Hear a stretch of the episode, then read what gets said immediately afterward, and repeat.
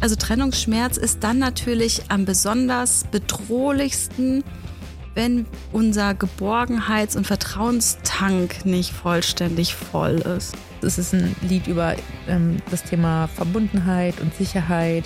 Also wir sollen ganz nah dran bleiben an unserem Kind ne, als Mutter. Aber dann, wenn die Gesellschaft will, dass wir loslassen, sollen wir dann auch zu, zack loslassen. Kindermusik ist wichtig und Kindermusik hat Bedeutung. Ich bin Suki Zucchini, Musikerin und feministische Aktivistin.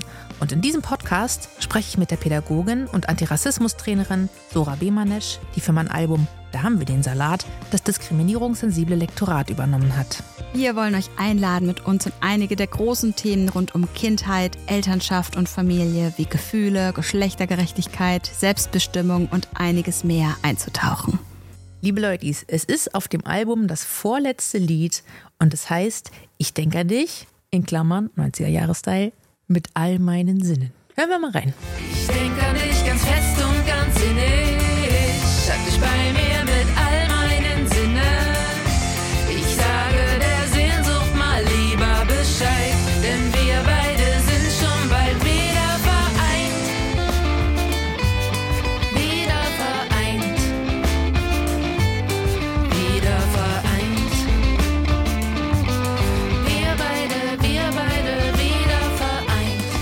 wurde die Frage an mich herangetragen, aus welcher Perspektive das Lyrische Ich eigentlich spricht.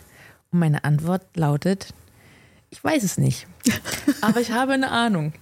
Denn ich möchte an der Stelle unbedingt nochmal betonen, wenn Songs nicht komplett durch dritte Personen geschrieben wurden, kann mir kaum jemand erzählen, dass das Verfasste nichts mit der Verfasserin zu tun hat. Das macht natürlich die große Debatte auf Bühnenpersona versus private Personen. Ich glaube daran nicht. Ich auch nicht. Wir haben Seminare im Literaturwissenschaftsstudium äh, gemacht. Die haben mir da nichts erzählen können. Und ich habe es auch einfach nach, keine Ahnung, 20 Jahren Mucke in den seltensten Fällen erlebt, wo ich dachte, ja, okay, das bringe ich jetzt irgendwie mit der Person auch nicht zusammen. Ich habe so viele Leute, die ihre Texte schreiben, erlebt, wo irgendwie klar war, selbst wenn du dir noch so ein abstraktes, überzeichnetes, groteskes, unmenschliches Bühnenspektakel ausdenkst und das irgendwie mit deiner Körperlichkeit und deiner Stimme füllst, so erzähl mir nicht, dass es nichts mit dir zu tun hat. Das ist ja auch was total patriarchales, dieser, diese Vorstellung. Also ich kann mich total, ich kann total aus mir heraustreten. Ich kann total neutrale Positionen einnehmen. Und da hat meine Prägung, mein Gewordensein, meine soziale, also das hat da, das kann ich komplett das kann ich komplett ablegen. Und das wird ja dann vielfach auch mit Schauspiel parallelisiert, ähm, dass äh, Al Pacino auch ja nicht wirklich bei einer Mafia organisiert ist oder so. Aber der Unterschied zwischen Schauspiel und MusikerInnen, die auf Bühnen stattfinden, ist ja, dass sie sich für eine Rolle entscheiden, ähm, mhm. die sie dann unterschiedlich ausfüllen, von Release zu Release und so weiter, von Promophase zu Promophase. Hingegen hat die Schauspielerin natürlich äh, sozusagen das mit Drehbüchern zu tun oder Regiebüchern zu tun, die sich immer wieder ändern, je nach Auftragslage und so weiter. Aber hier steckt ja viel mehr Selbstbestimmung drin. Selbst wenn man in einem sehr gemachten, gecasteten, industriell vorbereiteten Kontext performt, sobald du deine eigenen Texte schreibst, äh, hat das was mit dir zu tun. Darauf möchte ich mich festlegen als Aussage. Ihr dürft mich zitieren. So. Und das gilt total für meine eigenen Sachen. Es gibt nicht einen einzigen Song, es gibt nicht eine einzige Zeile, die ich hier geschrieben habe, wo ich sagen würde, das hat nichts mit mir zu tun, das habe ich nur so gesagt oder so. Das heißt nicht, dass ich immer alles das bis in alle Ewigkeit vertrete, was ich geschrieben habe. Im Gegenteil, ich habe viele Sachen verändert durch die Jahre auf den Bühnen. Ähm, klar, du kannst jetzt nicht immer jeden Song neu recorden, alle zwei Jahre jedes Release neu veröffentlichen mit neuen Versionen aber du kannst natürlich live einige Dinge anpassen, aber es hat was mit mir zu tun und meinen eigenen Prozessen, meiner eigenen Entwicklung, meiner eigenen Geschichte, meiner Weltsicht, meiner gesellschaftlichen Positionierung und so fort. Ganz klare Kiste. Auch bei diesem Lied, was erstmal so harmlos ähm, daherkommt, wo man sich denkt, ach, das ist halt irgendwie so ein süßes Lied, da versucht irgendwie dieses lyrische Ich, wer ist es? Versuchen wir gleich uns der Frage zu nähern, beschreibt halt so Situationchen.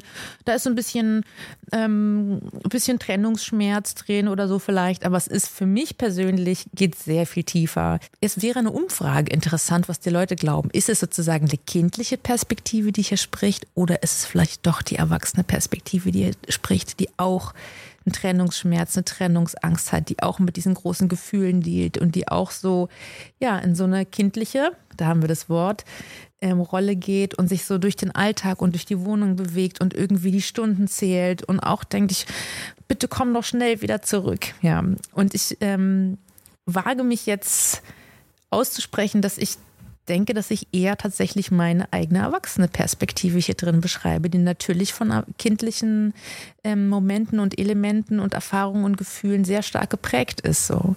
Also ich sehe mich auf jeden Fall ähm, als Erwachsene, als Mutter in dieser beschriebenen suchenden und nach Halt suchenden Bewegung, die äh, das lyrische Ich im Text äh, äh, anbietet und zeigt. So. Es muss ja aber auch nicht unbedingt entweder oder sein. Also dieser kindliche Anteil, der existiert ja. Also wir können, also ich finde auch irgendwie da steckt ja auch drin, dass das Kindsein, das ist nicht abgeschlossen. Ne? Also das ist äh, dieses, diese Phase des Lebens, in der man so vulnerabel ist, so viel Unterstützung braucht, so viel, ja, ähm, auch ganz viel Begeisterung und Lebendigkeit und Intensität und sowas. Ne? Also das schwingt ja auch da alles mit, mit bei.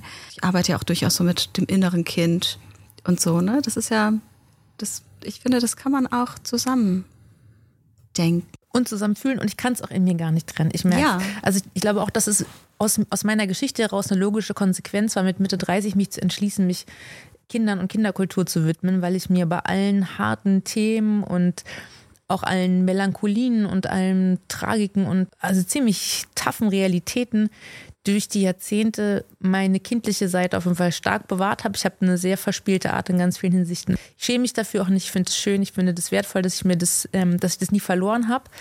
Und ähm, ich freue mich, wenn Kinder mich mögen. Ich freue mich, wenn Kinder sich von mir gesehen fühlen. Und es äh, macht mich natürlich nicht weniger erwachsen, sondern es macht mich irgendwie vollständiger. Mhm. Und deswegen spüre ich auch ganz klar, ne, und dieses, dieser Sechs-Achtel-Takt, der bringt das ja äh, auch so ein Stück mit. So ein bisschen so eine, so eine hüpfende, leichte Art und diese Kleinteiligkeit, wie viel man entdecken kann, dieser Detailreichtum in diesen Szenen, die da ja im Prinzip beschrieben sind. Man bewegt sich ja quasi mit dem lyrischen Ich durch zum Beispiel eine Wohnung, wo so viel, da sind die Bilder, da sind die Fotos, da ist das Kochbuch, ähm, da ist irgendwie das Lied, äh, da ist die ähm, die Körperlotion, da ist das Bettchen, da ist das Hemd, da ist ja ganz viel Raum auch da.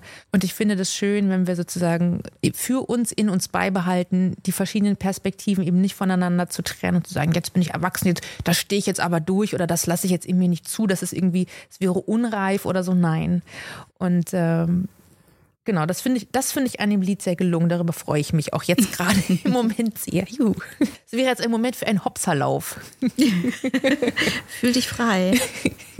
Ja, das Mikrofon kommt nicht mit. Ich bleibe jetzt hier sitzen für den Moment. Was in dem Lied auch ganz viel steckt, ist eine Erfahrung, die ich als Erwachsene dann gemacht habe, nämlich ganz viele Kleinigkeiten, die ich in therapeutischen Settings gelernt habe, die mir helfen, ähm, mich im Hier und Jetzt zu verankern, wie es so heißt. Ne? Also Dinge, die über äh, sensorische Kanäle, über Dinge, die wir sehen, die wir riechen, die wir hören, die wir schmecken, die wir fühlen, uns in der Gegenwart wiederzufinden. Das heißt, wenn irgendwie Angstzustände, äh, so Gedankenabwärtsspiralen, solcherlei passiert, dass wir uns darin nicht verlieren, sondern dass es eben kleine sogenannte Skills gibt, die uns helfen, irgendwie da zu bleiben und nicht, äh, weiß ich nicht, zum Beispiel zu dissoziieren oder uns irgendwie in, ähm, in der Angst. In der Angst zu verlieren. Ja. So. Genau. Eine Panikattacke. Zum Beispiel. Zu kopieren. Und Fünf Dinge, die ich sehe. Genau. Fünf Dinge, die ich höre. Alle Fünf roten Dinge, Sache. die ich spüre. Ja, genau. Vier Dinge, die ich sehe. Vier Dinge, die ich höre. Ja. Drei Dinge. Ja.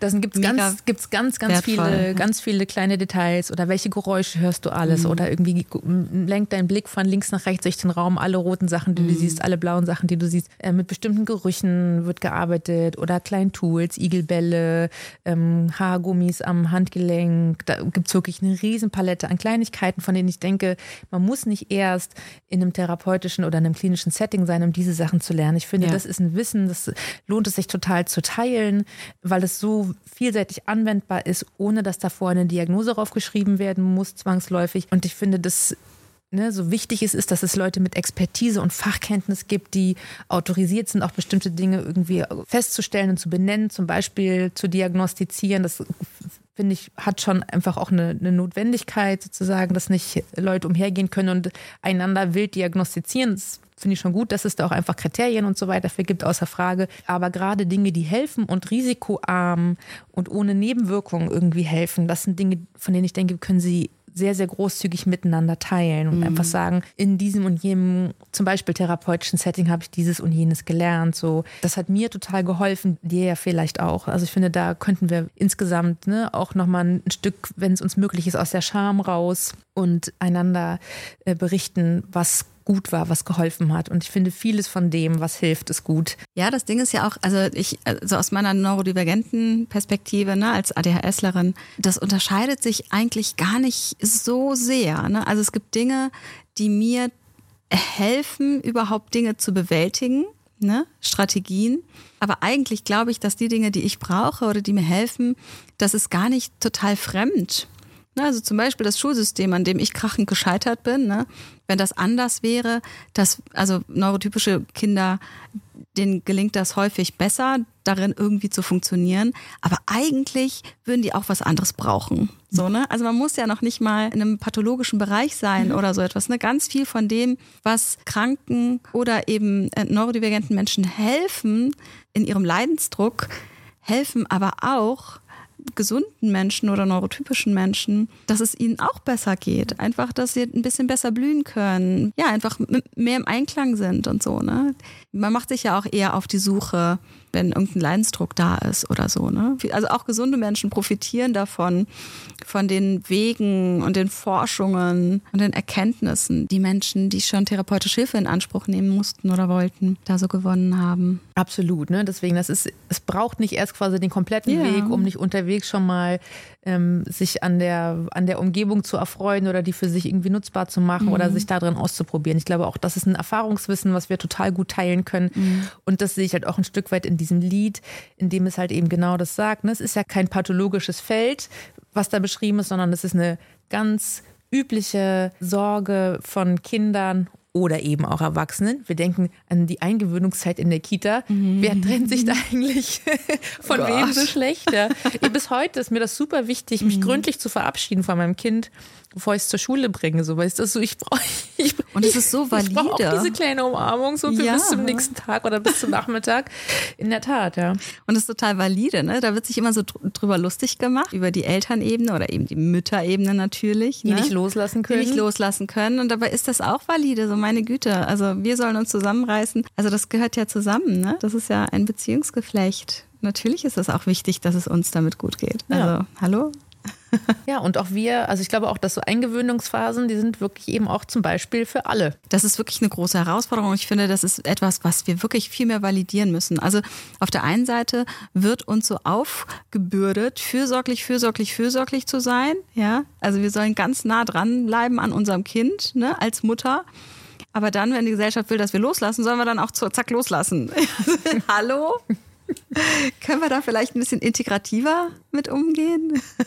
In der Tat. Deswegen ist eben dieses Lied auch für beide Pers oder für alle Perspektiven an der Stelle, glaube ich, offen. So, ne? Und ähm, darf eben auch, ähm, also, ne, oder unterstützt diesen Gedanken, dass auch wir unsere Trennungsängste haben oder eben diese, ne, dieses sich sehr stark darauf konzentrieren müssen, ist doch diese Verbundenheit. Wir sind es, wir treffen uns nachher wieder, wir sind nachher wieder beisammen wann auch immer dieses nachher ist, ne, ist natürlich auch äh, Kontext, Kontext, Kontext. Genau, dass das von der Erwachsenen als auch von der kindlichen Seite gleichermaßen nein, nicht gleichermaßen unterschiedliche Art, aber eben in, gleich, in, in, in gleicher Selbstverständlichkeit ähm, sein darf. Und gleichzeitig ist das Lied, das wir jetzt gehört haben, schon durchaus ein anderes Lied als mir damals vorgelegt wurde.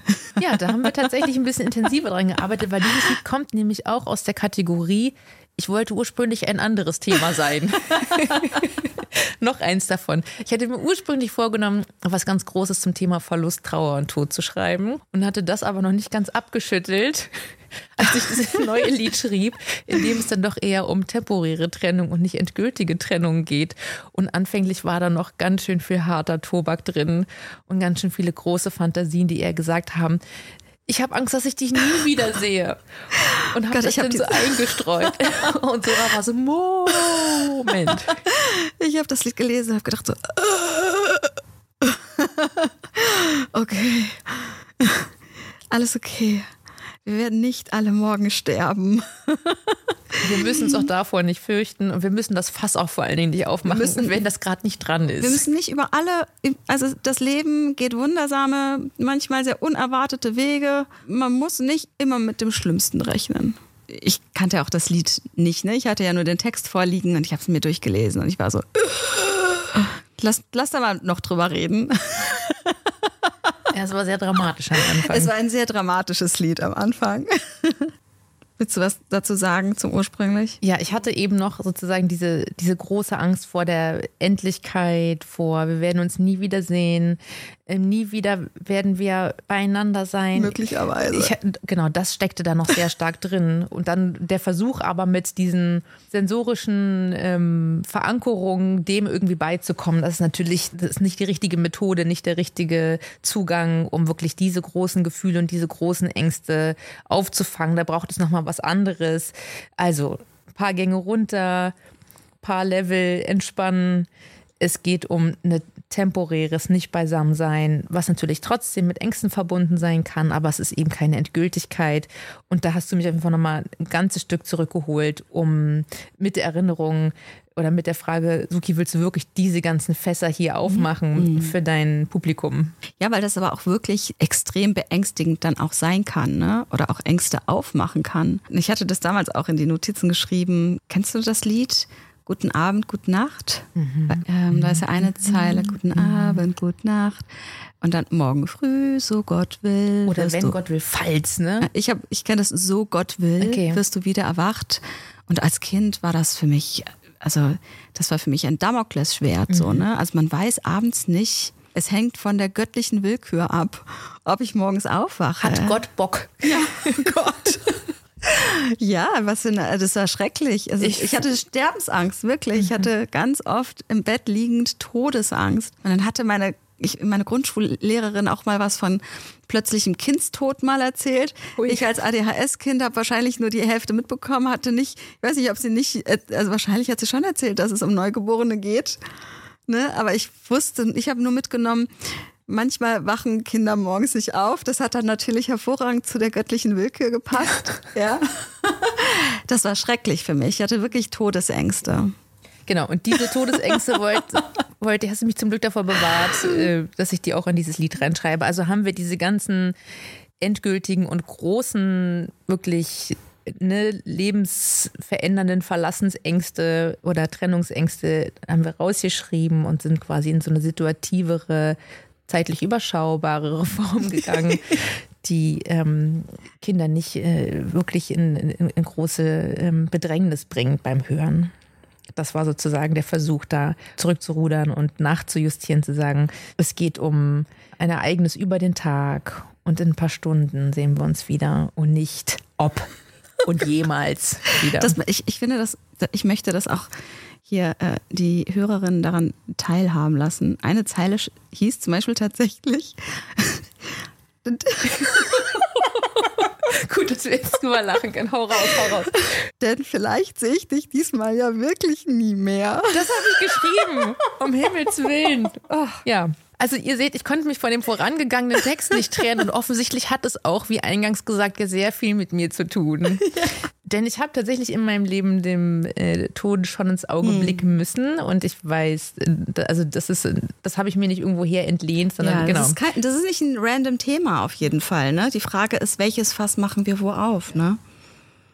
Und ich, ich das, Entschuldigung. Oh Gott. Ja, ich, ich, ich habe dir das damals auch, glaube ich, hier in die Kommentare geschrieben dazu. Ich höre mein Kind schon sagen, was? Kann es wirklich sein, dass ich dich nie mehr wiedersehe? Das ist natürlich so. Wobei ich sagen muss, bei uns zu Hause wird darüber gesprochen. Ähm, wir haben einen relativ offenen Umgang mit dem Thema Tod. Das äh, ja, ist, wie gesagt, familienbiografisch auch äh, nachvollziehbar und begründet. Aber die Aussage ist immer so, das dauert noch. Und, und dann kommt so ein bisschen so der Brandenburger Humor bei uns zu Hause auch durch, der dann irgendwie sagt, heute wird nicht gestorben. Aber so wie man, man bei uns auch sagen würde, statt ähm, wenn man so großzügige, einladende Gesten machen will, von wegen so hier Platz ist in der kleinsten Hütte, heißt bei uns dann ran an Sarg und mitgewähnt. Daher kommt das vielleicht ein Ah, Stück weit. ganz recht pragmatisch. Genau. Ähm, genau, aber heute wird noch nicht gestorben und das dauert auch noch eine ganze Zeit. Ich glaube mal, das dauert noch lange genug. Man wirst, wirst dich noch wundern, wie lange das noch dauert. Viele Kinder lassen einen ja auch gar nicht sowas ausklammern. Ne? Also äh, ich habe mich auf jeden Fall schon mehr damit auseinandergesetzt aufgrund von Fragen meiner Kinder, als ich das wahrscheinlich freiwillig gemacht hätte. Ne? Also um diese großen Themen kommt man ja auch gar nicht herum. Und dann muss man halt auch ra- herausfinden, was für dieses Kind die, die Antworten sind oder ähm, die, mit denen es gut umgehen kann. Ne? Und im Grunde die Endlichkeit des Lebens. Ähm, es ist auch gut, wenn wir, wenn, wenn wir da nicht so unvorbereitet mit sind. Unbedingt. Weil wir wissen es ja wirklich nicht. Ne? Und gleichzeitig finde ich auch wichtig, dass Kinder irgendwie sich schon e- vorerst darauf verlassen können. Die Nummer mit meiner Familie, die steht erstmal. Ne? Da kann ich mich jetzt schon drauf verlassen. Und insgesamt stellt sich aber die Frage, also ist jetzt der Song, die ursprüngliche Songidee an meiner eigenen Courage gescheitert? Oder ist es auch einfach okay, so einen Song nicht in einem Albumkontext stattfinden zu lassen? Weil wenn du jetzt irgendwie, sagen wir mal, ein Buch zu dem Thema äh, dir in deinen Ja. Haushalt holst, dann ist das eine bewusste Entscheidung und dann kannst du das auch losgelöst von anderen hören, äh, lesen ähm, und gemeinsam mit den Kindern. Aber das Album, das dudelt ja dann am Stück so durch, ne? Und dann kannst du ja nicht ständig hinterher sein und das Ding wegskippen, weil das einfach gerade überhaupt nicht dran ist zu thematisieren. Das ist insgesamt Ja. eine Schwierigkeit, finde ich, in der als sozusagen pädagogische Vermittlung in Anführungszeichen. Welche Songs können in so einem Kontext eines Albums irgendwie ähm, stattfinden? Wie stark kann das begleitet werden? Wer hat die Ressourcen? Ist es gerade ein Thema, was einfach so, so wund ist, dass das überhaupt nicht dran ist und sich das ganze Album darüber disqualifiziert und, und, und. Also das ist auch nochmal, ne, so für die Transparenz und die Bedingungen von so einem Album, mit welche Themen schaffen es auf das Album, welche nicht. Und, ne, und dann denke ich mal, nee, Suki, du warst nicht irgendwie zu feige, äh, dich, äh, dich um dieses Thema zu kümmern, sondern du hast dann mit Soras Unterstützung dann doch entschieden, das einfach jetzt an der Stelle mal nicht zu machen aus Gründen. Ja. Also ein, ein Song, der irgendwie auch zumutbar wäre für Kinder, die mit diesem unermesslichen Trauma gar nicht zu tun haben, de- dem sie noch gar nicht, dem sie gar nicht ausgesetzt sind. Also wenn ein Lied für die zumutbar sein soll, dann auch noch trotzdem zu schaffen, dass Kinder, die davon betroffen sind, dass die wirklich davon was, was haben, dass die davon profitieren, dass die davon lernen können. Also das ist ein Spagat, wie soll das gehen? Das ist einfach so ein unfassbar großes Thema und zwar nicht einfach nur so ein universell großes Thema, sondern der Verlust von nahen Angehörigen ist einfach ein massives Trauma. Da wird man auch dem, was dann ein betroffenes Kind braucht, wird man gar nicht gerecht auf einer Allgemeinplatte. Auf jeden Fall braucht die Welt solche Songs, weil es gibt einfach Kinder, die das brauchen, dass das thematisiert wird. Und dann macht man vielleicht irgendwann mal eine, eine Compilation. Ne? Oder so. Aber wie soll. Wie, Und dann würde man es auch wieder so ausso- aussourcen. Auch die Frage, ob das so, also das ist noch, ich merke auch, ich denke auch noch dran rum. Ich weiß, dass es für mich noch nicht ähm, abgeschlossen äh, behandelt ist in mir. Aber ich finde es wichtig, das einfach auch mal in diesem Kontext irgendwie zu sagen und, und die Gedanken dahinter ein Stück weit transparent zu machen, dass es eben nicht einfach mal so ein Song ist, sondern dass da wirklich, auch wenn man es dann einigermaßen bewusst macht und nicht nur für die Charts, sondern wirklich fürs, fürs Kind und für jedes Kind, wie es eben anders ist in seinem Leben. Und dem Versuch, allen Kindern irgendwie auch nur ansatzweise gerecht zu werden oder was anzubieten. So, das, das ist wirklich das größere Bild an der Stelle.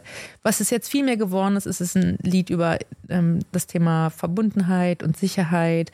Und auch da gab es aber ein paar Rückmeldungen von dir, die auch nochmal gezeigt haben, wie sehr ich da selber noch am Suchen bin und wie meine eigene ne, mein eigenes Thema rund um Vertrauen und Sicherheit und so da drin zum Tragen kommt, weil ich war immer so, okay, ist alles okay, ist alles okay, wir sind alle beieinander, ist nichts passiert, so und du gesagt hast, ja, ja, aber was heißt denn eigentlich Vertrauen und die und die Sicherheit zu haben? Alle kommen wieder zueinander. Ich glaube halt auch nicht, dass es ein Zufall ist, dass sich diese Themen so sehr vermischt haben, ne? Bei dir in diesem Song im ersten Gang, ne? Also Tr Trennungsschmerz, ähm, wie bewältige ich das?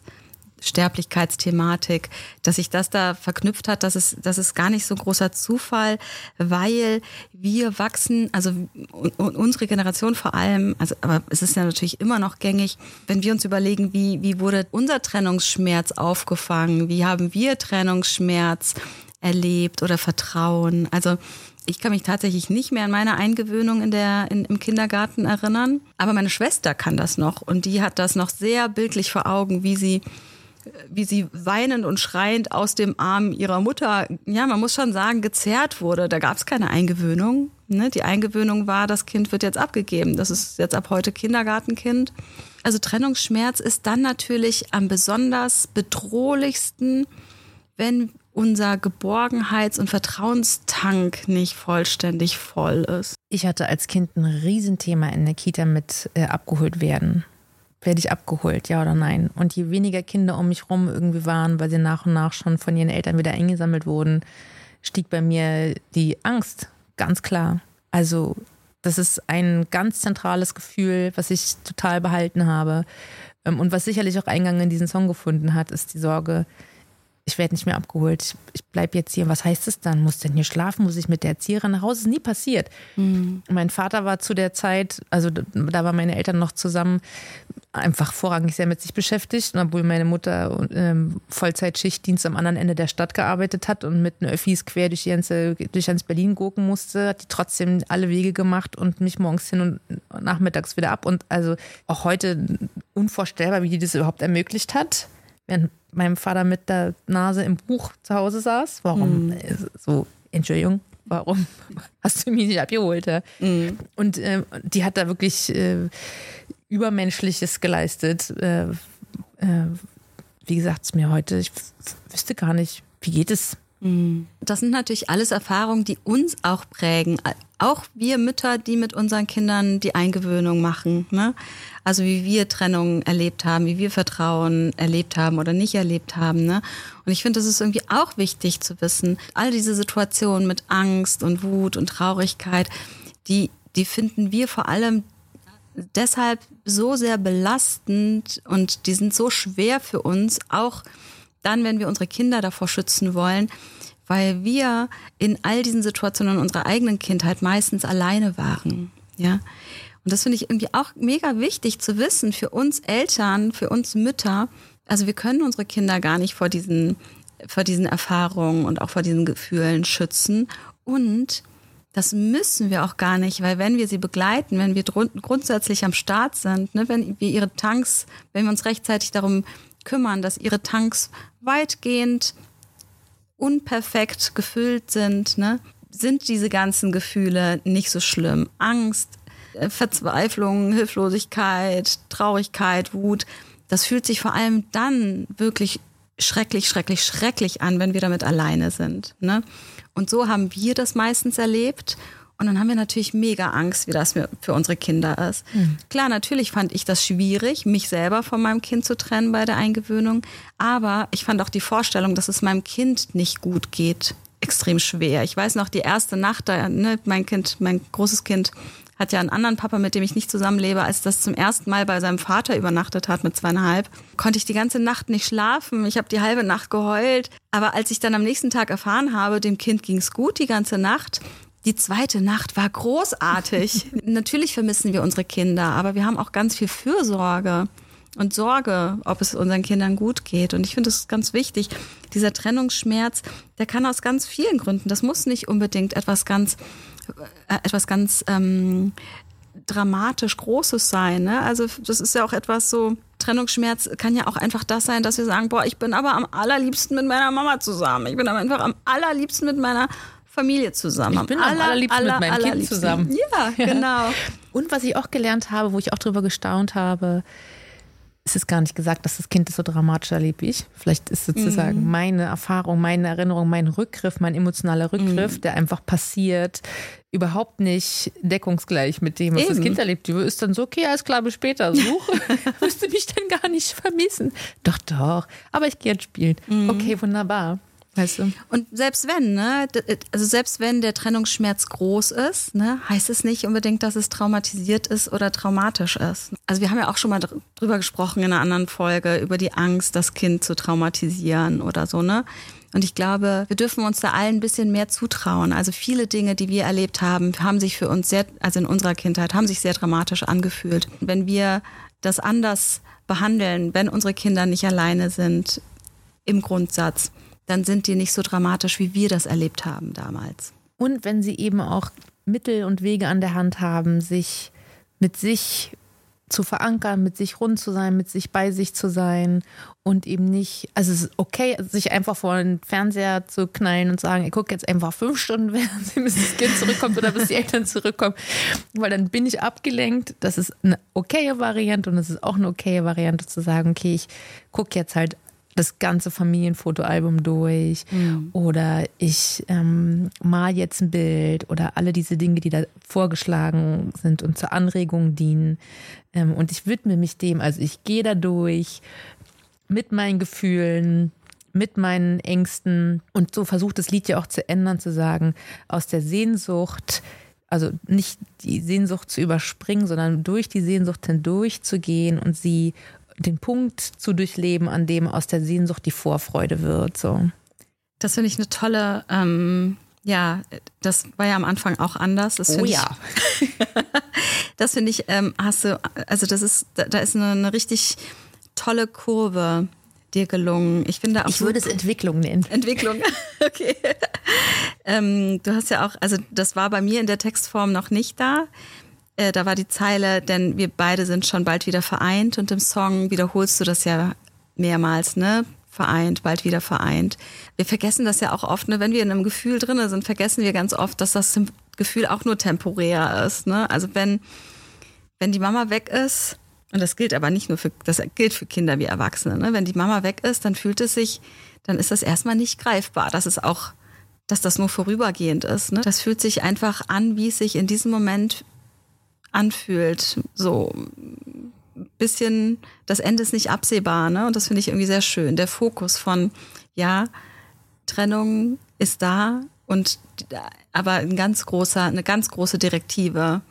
Ähm, und bald sind wir aber wieder vereint. Das fand ich sehr schön gemacht. Ein ganz anderer Aspekt, der mir aber auch ähm, so noch nie untergekommen ist beim Schreiben aus mir selbst heraus, was vielleicht auch damit zu tun hat, dass ich ähm, neurotypisch dass mein Gehirn neurotypisch arbeitet, wie es heißt. Mit dem Begriff ist ein bisschen unglücklich, aber es heißt halt eben, dass ich keine neurodivergente Verfahrensweise, Verdrahtung, äh, Funktionsweise meines Gehirnes und allen verbundenen Ausführungsmechanismen im Körper äh, in meinem Leben kenne, sondern ja, Ich will sozusagen. mal sagen, Neurodivergenz, das ist so dieser Regenbogenbegriff. Also Ja. äh, nicht Regenbogen, das klingt, äh, Umbrella sagt man im Englischen, aber das ist nicht gut übersetzbar, ne? Ach stimmt, Regenschirm. Ein Der Dachbegriff? Regenschirm. Ja, ein Dachbegriff, sehr gut, viel besser. Ein Dachbegriff für ähm, Normvarianten wie ADHS, Autismus, verschiedene Ausprägungen, die sich als Lernstörungen auch irgendwie übersetzen, wie Dyskalkulie oder ähm, Leserechtschreibstörungen und so. Und das sind, da gibt's ja, also wir wissen ja wirklich herzlich wenig darüber. Zum Beispiel ADHS ist nicht einfach nur eine Aufmerksamkeitsstörung, sondern es ist wirklich ein anderes Betriebssystem. Das Gehirn funktioniert tatsächlich ein bisschen mit einem anderen Betriebssystem. Unser Gehirn funktioniert ein bisschen anders. Genau, und das Andersartige ist dann immer natürlich auch der Verweis darauf, dass es etwas Normales, slash Normatives gibt. Da, das war jetzt gerade meine Problematik, Genau. dass sozusagen das eine ist neurotypisch, das andere ist äh, atypisch. Deswegen gibt's jetzt auch so, ne, also es, es wird zunehmend von Norm, äh, von, ähm, von einer Normvariante gesprochen. Ein- Einfach auch der, der bloßen Zahl geschuldet. So, ne? Also man sagt ja gerne, ja, das ist ja ein Trend, ADHS zu, äh, zu, äh, zu diagnostizieren. So ja, man kann irgendwie so tun, als wäre es gar nicht so häufig und wir sind einfach nur hier rechts und links äh, verteilen wir hier einfach die, die, die Diagnosen oder wir können mal langsam feststellen, so okay, es scheinen echt viel, viel, viel mehr Menschen zu geben, die so sind, als wir dachten. So, ne? Also es ist eine Variante vom, von Normalität, ne? eine Normvarianz. Ich habe sehr viele Leute in meinem Umfeld, also wirklich sehr, nicht als Übertreibung, sondern als echt eine, in, an einer Staun, die spät ähm, mit unterschiedlichen Neurodivergenzen diagnostiziert werden. Und ich würde bei keiner einzigen Person sagen, dass sie sich da irgendwas aus dem Hütchen zieht, ausdenkt, äh, herbei halluziniert oder sonst wie. Also ich bin, erlebe das als kleinen Exkurs, mhm. ähm, ganz viel Erleichterung darüber. Niemand hat Bock darauf, irgendwie Diagnosen zu haben und in irgendeine Andersartigkeit gesellschaftlich gesteckt zu werden. Also ich erlebe das grundsätzlich so, dass es für die Leute eine große Erleichterung bedeutet, das eigene Leben auch rückwirkend neu zu kartografieren und zu merken, ah, okay, das ist das. Krass, ich habe es ja schon immer gewusst und ich habe mich immer, was ist da, was war da los? Das Ding und dann halt- erklärt sich ganz viel. Ja, das Ding ist halt, wir wissen ja, also ich wurde auch erst mit 41, 42 diagnostiziert, also vorletztes, vor zwei Jahren oder so, ich weiß nicht. Und das Ding ist, ich habe mein ganzes Leben lang gewusst, dass irgendwas mit das hat mir halt ist. keinen Namen, ja. Ich wusste immer, also wir wissen, dass etwas mit uns ist, ja. Und doch, es hat schon einen Namen. Es hat den Namen Versagen, Ah ja, okay, mhm. Ja, Faulheit, Undiszipliniertheit, ähm, ja, defizitär sein, falsch sein. Das sind die Namen, die es hat. Wenn wir keine Diagnose haben, ne, Menschen haben so Angst, also auch Eltern haben oft Angst, ihre Kinder zu stigmatisieren, aber die Stigmata sind da, wir wachsen mit diesen Stigmata auf, aber wir denken, es liegt einfach in unserer Unfähigkeit dann. Ne? Also und vor allem kriegen wir viele Dinge nicht hin, weil von uns erwartet wird, es auf die neurotypische Weise zu machen. Dabei würden wir viel hinkriegen, wenn wir es einfach auf die neurodivergente Weise hin, äh, machen dürften. Dürften, ja, ne? genau. Ja, mega wichtig. Deswegen gut, also Guck, kleiner Exkurs. Ja, genau. Also wir lieben unsere, also ich gratuliere neurodivergenten Menschen, die spät diagnostiziert werden, die kriegen immer ein High Five von mir und ein Willkommen im Glück und herzlichen Glückwunsch. Das ist für uns immer eine große Erleichterung willkommen im tatsächlich. Glück oder willkommen im Club? Im Club. Du hast gerade willkommen im Glück gesagt. Hab ich? Sehr schöner Versprecher. Yes, you did. Siehst du mal. Ähm, Wie schön. Das Genau. okay, das Aber sage ich sind- jetzt ab jetzt. Das sind ja, das sind ja keine Namen, das sind ja Bewertungen, ne? Deswegen, Total. das meinte ich mit, äh, Ja. das hat Namen. Ich, ähm, Aber es wird benannt, Ja, ne? mhm. Also so meinte ich das. Damit bin ich aufgewachsen. Ich arbeite leider noch mit dem Begriff neurotypisch in meinem Fall, weil es eben keine Neurodivergenz bei mir gibt in der Form. Ähm, also ich weiß es, ich spüre es, ich habe mich viel damit befasst, um einfach mit den Leuten in meinem Umfeld irgendwie gut sein zu können, um zu peilen, woran bestimmte Dinge liegen, die bei mir halt einfach anders funktionieren. Und ja, und dann bestimmte Kompatibilitäten einfach neu ausgelotet werden müssen. Also ich habe mich damit viel befasst in den letzten zwei, drei Jahren, einfach um irgendwie entspannt mit Menschen leben zu können und die nicht von mir genervt sein müssen, ich nicht von denen genervt sein müssen. War einfach so großer Prozess bei mir in den letzten Jahren. Trotzdem hänge ich jetzt als neurotypische Person an diesem Begriff irgendwie rum. Was ich gelernt habe, ist eben genau meine Wahrnehmung da nochmal zu schärfen, rund um das Thema Metaphern und Neurodivergenz. Da gab es nämlich eine Stelle im Lied, die auch super unauffällig daherkommt. Es hieß, glaube ich, ursprünglich, dein Duft bringt, also ich schnupper an dem Hemd, das du gestern getragen hast, dein Duft bringt dich direkt hierher. Das ist echt sagenhaft. Genau. da so war die Zeile. Und, ähm, und da hast du darauf hingewiesen, dass das eine Irritation sein kann, weil wie soll das jetzt, also da war sozusagen die, die Metaphorik, das, das Bild, das Symbol nicht klar. Genau, also das ist ähm, unterschiedlich. Also neurodivergente Menschen haben durchaus Schwierigkeiten oder können durchaus Schwierigkeiten haben mit Metaphern, mit Doppeldeutigkeit, Ironie. mit Redewendungen, mit Ironie. Ich habe zum Beispiel Redewendungen, ich glaube, das ist wie Vokabeln, damit habe ich gar keine Probleme, aber das sieht man manchmal im bei Social Media, dann werden Redewendungen markiert, hat man vielleicht schon mal gesehen. Das ist eben eine, eine Unterstützung für neurodivergente Menschen, die dann sagen, so wie Brett vorm Kopf. Äh, ah, da, da ist er. Äh, hä? Was für ein Brett? Was für ein Brett? Wessen Kopf? Warum? Wie ich kommt das hier kein Brett. Ne, also das, Auf wo, dem Schlauch wörtlich- stehen. Auf dem Schlauch stehen. Wo ist hier der Schlauch? Also wo das dann halt wörtlich genommen wird. Ne? Also ich habe damit tatsächlich keine Problem, Probleme, aber ich habe tatsächlich ein Problem mit Doppeldeutigkeit. Das, das verstehe ich nicht immer. Ähm, ich habe echt ein Problem mit ähm, Unehrlichkeit. Check ich, also ich bin sehr prädestiniert dafür, verarscht zu werden, weil ich irgendwie mir nicht vorstellen kann und das auch nicht checke, wenn ich, wenn Menschen nicht ganz ehrlich sind oder wenn ähm, ja auch Späße verstehe ich, verstehe ich nicht immer. So, ne? Also raff ich einfach nicht immer. Und das hat etwas damit zu tun, Dinge sehr wörtlich zu nehmen. Ne? Und das ist natürlich für mich als jemand, die auf ein, mit lyrischen Texten arbeitet, Mhm. ein rieses, also das ist ein Riesenfeld, was sich darüber auftut, weil das, weil Text ja ganz viel, also alles, was irgendwie Mhm. auf Basis von Lyrik geschrieben wird, zumindest für mein Verständnis, massiv mit, ähm, mit, mit Redewendungen, mit Metaphern, mit Symbolen, mit Allegorien und so weiter arbeitet. Und ich dachte, und ich dann so mein innerer Katalog quasi aufging und mir ganz viele Situationen und Textstellen einfielen, wo ich, wo ganze Songs darauf fußen ne, und darauf basieren. Und ich finde nicht, und das sage ich jetzt aus meiner neurotypischen Perspektive und gleichzeitig ist klar. Neurodivergenten. Neuro, Neurodivergenten, Dankeschön. Ich habe auch Dyskalkulie. Ich kann tatsächlich zwei Sachen, binäre Sachen verwechsel ich ständig. Rechts, links oder so. Ne? Ich ver verwechsle tatsächlich Sachen, die binär bezeichnet werden, verwechsel ich super viel.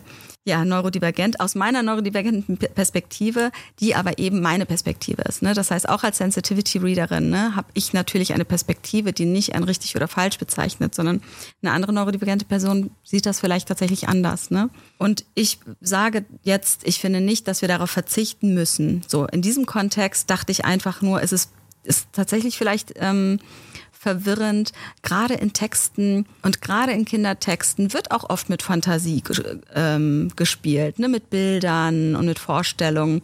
Und da immer zu unterscheiden, Moment, ist das jetzt fantasievoll gemeint oder, ne, also dachte ich einfach, und hier geht es ja darum, also die Trennung ist nur temporär und dann kommt die Mama wieder und wir sind wieder vereint und so. Und da dachte ich, an dieser einen Stelle ist die Metapher äh, vielleicht nicht besonders glücklich. Dein Duft bringt dich direkt hierher. Ist das jetzt ist zauberhaft gemeint? Da, oder ist sie schon wirklich Ja, oder hm. genau, oder ist das irgendwie, ist das jetzt fantasievoll gemeint? Oder ist das jetzt, also wie ist das gemeint, ne? Ähm, das fand ich in diesem speziellen Kontext einfach bedenkenswert im neutralen Sinn. Also etwas, was man was, wo man mal überlegen kann, kann man das auch anders machen. Und hast du dann ja auch gemacht, ne? Genau, ich habe auch gar nicht damit gemeint, dass ich jetzt irgendwie alte Texte völlig verwerfen mhm. würde darüber oder nie wieder mhm. metaphorisch schreiben würde. Aber es war einfach so eye-opening im Sinne von, ach Sima, wer weiß, wie viele Leute du an der Stelle verloren hast, inhaltlich, weil ähm, dir gar nicht gewahr war, dass Leute das anders lesen könnten. Und vielleicht ist da auch was ganz ähm, für diese Menschen auch was ganz Lustiges, Zauberhaftes, sonst irgendetwas entstanden. Mhm. Ne? Das muss ja noch nicht mal negativ sein. Und in diesem Kontext dachte ich, aber also dir geht es um etwas, du hast deine Agenda und da ist es einfach schade, wenn da die Message da so ein bisschen verloren geht, ne? Ich glaube auch, dass es ganz oft, also ich, das kennen wir aber auch alle, ne, dass wir Texte als Kinder oder Lieder als Kinder gehört haben. Gerade auch englische Texte, wo man Englisch for the win. ne, wo man irgendwie dachte, so, äh, ich dachte, das war, das sei was ganz anderes und ähm, das ist dann aber eigentlich ganz oft eigentlich total witzig, ne? Das muss gar nicht was Schlimmes sein. Und es ist auch ganz normal, dass Kinder, das hat auch mit ganz normalen Entwicklungsstadien zu tun, ne? Mit, mit vier hört man auch ein Lied nochmal anders als mit acht. Ne? Das, da muss man noch nicht mal in Richtung Neurodivergenz gehen oder so. Ne? Unbedingt. Aber dennoch war es für mich so als äh, Autorin an der Stelle total ähm, wichtig, mir das einfach nur klar zu machen. Mhm. Nicht, dass ich jetzt deswegen irgendwas äh, in, Gän in Gänze ändern würde oder verwerfen würde, sondern einfach nur, ah ja, siehst du, deine Perspektive hat das bisher nicht erkannt und es brauchte erst diesen wichtigen Hinweis und das ist auf jeden Fall, also das ist etwas, was ich als bereichernd äh, wie eben in vielen Hinsichten durch unsere Zusammenarbeit ähm, erlebt habe. Ähm, ohne dass ich das Gefühl hatte, ich muss jetzt irgendwas machen oder das ist irgendwie ganz dramatisch und schlimm und ich werde korrigiert und Sora zückt den Rotstift und geht da über die Blätter rüber, sondern einfach nur, ah, good to know. Das war so das innere Gefühl dazu. Ja, ich denke an dich mit all meinen Sinnen, bringt eben auch die Verbindung zwischen dem Kopf und dem Körper und dem Fühlen und dem Denken und hat einen sehr schönen Sechs-Achtel-Takt und ich bin ein großer Fan von dem Instrumental auch gerade weil es, äh, die meisten Lieder sind ja immer im Viervierteltakt, nochmal eine ganz andere Beschwingtheit und auch Emotionalität mitbringt. Und ähm, ja, ich bin sehr, sehr froh mit dem Lied jetzt. Ich finde auch, ich mag auch total, dass du hier am Schluss nochmal die Vorfreude reingebracht hast, ne? Weil Trennungsangst steckt ja auch so ein, so ein, nicht ein Wertebekenntnis, sondern so eine Wertzuschreibung auch. Also wir, wir haben ja nur Trennungsschmerz von Menschen, die uns wirklich, wirklich am Herzen liegen, ne? Also Traurigkeit über die Trennung, da ist ja, da steckt die Botschaft drin, ich bin aber so gerne mit dir zusammen. Ne? Und ich mag das total, dass man da auch eben sehen kann, boah, Trennungsschmerz bedeutet auch, ey, das wird richtig schön, wenn wir uns wiedersehen. Mag ich gerne. Schön. Ja. Dieser Podcast entstand in Zusammenarbeit mit Universal Music, Schnitt und Sound, Charlotte Simon, Aufnahme Nina Adin. Beratung André Hofer, Covergestaltung Camilla Klotz.